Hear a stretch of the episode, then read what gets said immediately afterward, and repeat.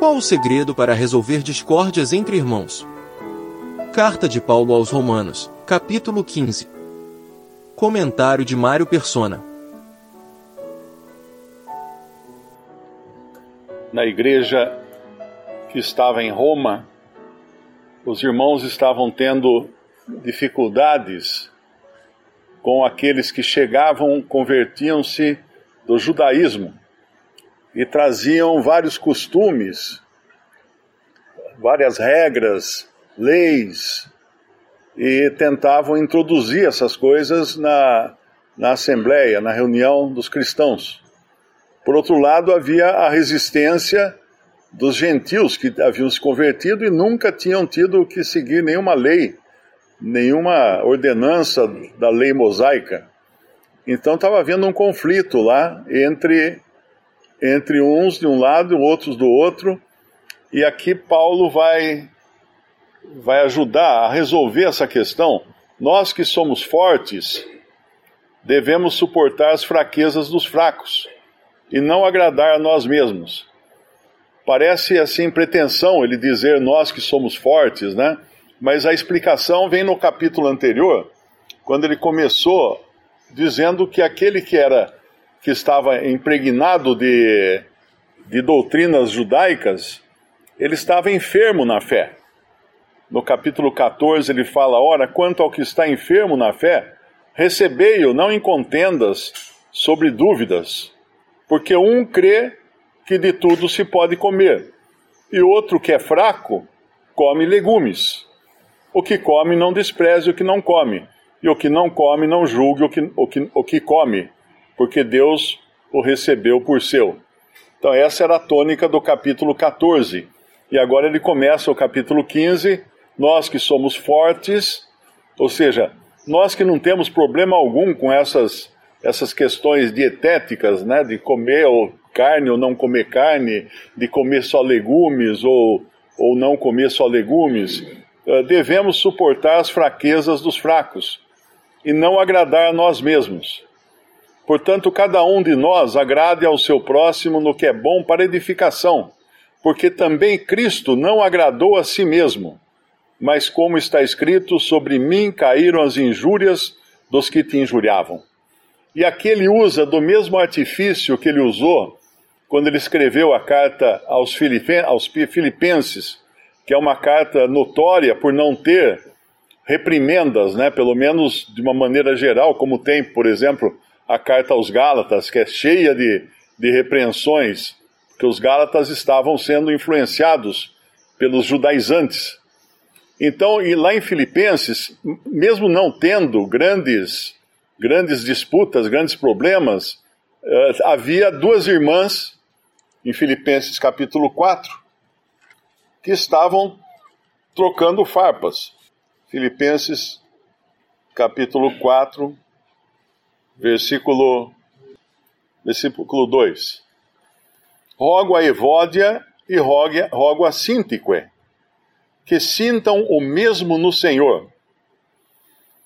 O interessante é que aqui uh, ele não vai dizer qual era o problema delas, mas certamente elas não estavam sentindo a mesma coisa. Elas estavam tendo diferentes sentimentos em relação a, a algumas coisas, né?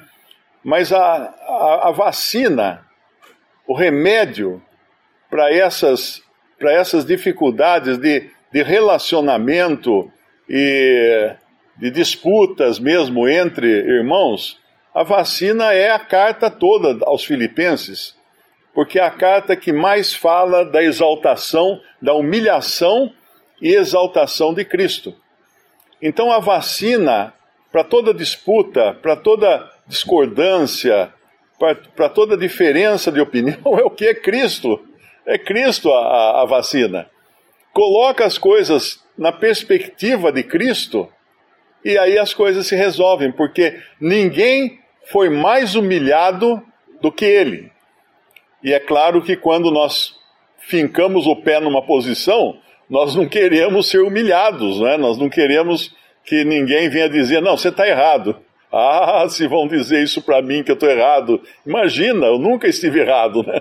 Então a gente finca o pé numa posição e orgulho não permite sair dela, porque nós não queremos ser humilhados. Mas ninguém sofreu maior humilhação do que o Senhor Jesus. E Filipenses capítulo 2, quando ele fala, tende o mesmo sentimento que houve também em Cristo Jesus, o qual, sendo em forma de Deus, não usou, não usou como usurpação ser igual a Deus. Então, ele, ele que desceu do mais elevado céu, ele que desceu da mais alta glória e foi até o fundo do poço, literalmente, foi até a sepultura, depois de passar pela cruz, para tomar sobre si os nossos pecados, as nossas culpas, se fazer solidário conosco nos nossos erros. Ele teve ali, ele teve ali toda a compaixão por nós e, e foi pregado na cruz, morreu, recebeu o juízo de Deus pelos nossos pecados e foi sepultado, mas ressuscitou ao terceiro dia. E aí Paulo lá em Filipenses vai falar: Deus o exaltou soberanamente, sobremaneira. Ele deu um nome que é acima de todo nome, para que ao nome de Jesus se dobre todo o joelho que está nos céus, na terra e debaixo da terra, e toda língua confesse que Jesus é Senhor, para a glória de Deus. Então, alguém que se acha alguma coisa, quando colocado em contraste com essa pessoa que é Cristo, ele não vai se achar mais nada. Ele vai zerar o seu achômetro, porque não teve um que desceu tanto quanto o Senhor Jesus. E ele, claro, tinha uma posição mais elevada do que qualquer outro homem, porque era o Filho de Deus, uma pessoa divina nos céus, que veio até a terra e, e se, se entregou por nós. Então, quando nós pensamos nisso, toda, toda, todo orgulho, todo melindre, né? toda, todo problema que nós podemos ter com alguém que nos humilha, alguém que olha torto para a gente, alguém que, que de qualquer maneira no, no, uh, uh, nos rebaixa, né? acaba, simplesmente acaba tudo isso. Por quê? Comparamos isso com Cristo, deixamos isso na, na uh, fazendo a comparação com a, essa pessoa. Então a vacina para todos esses problemas é Cristo. E Filipenses é justamente a carta onde é falada dessa humilhação tremenda pela qual Cristo passou, mas também da exaltação daquele cujo nome está acima de todo nome.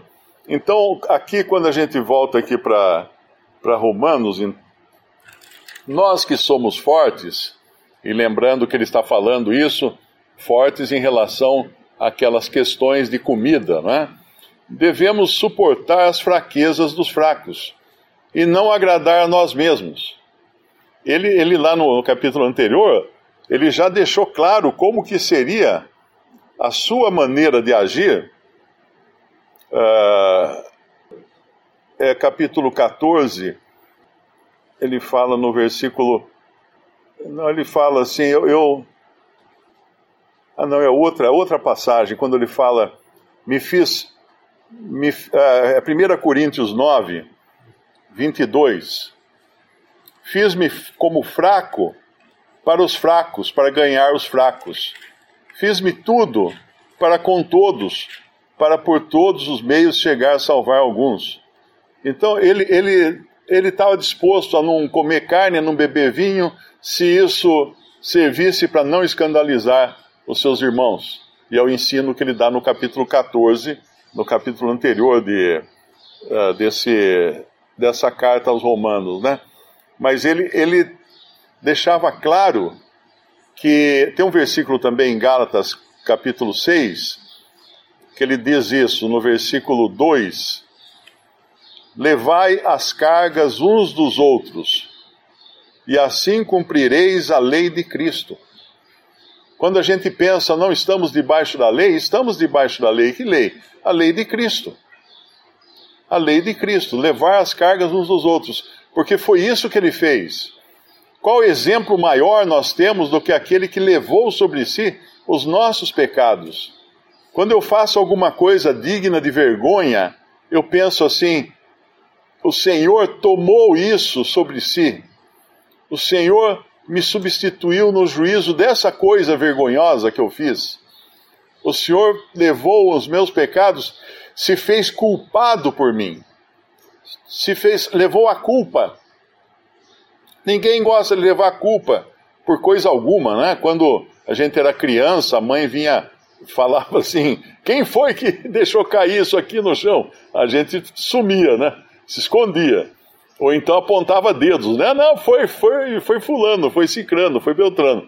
Mas não queria de jeito nenhum ter a nossa, a nossa, a, a nossa reputação manchada, né? atrapalhada por alguma acusação assim. Mas ele tomou, levai as cargas uns dos outros e assim cumprireis a lei de Cristo.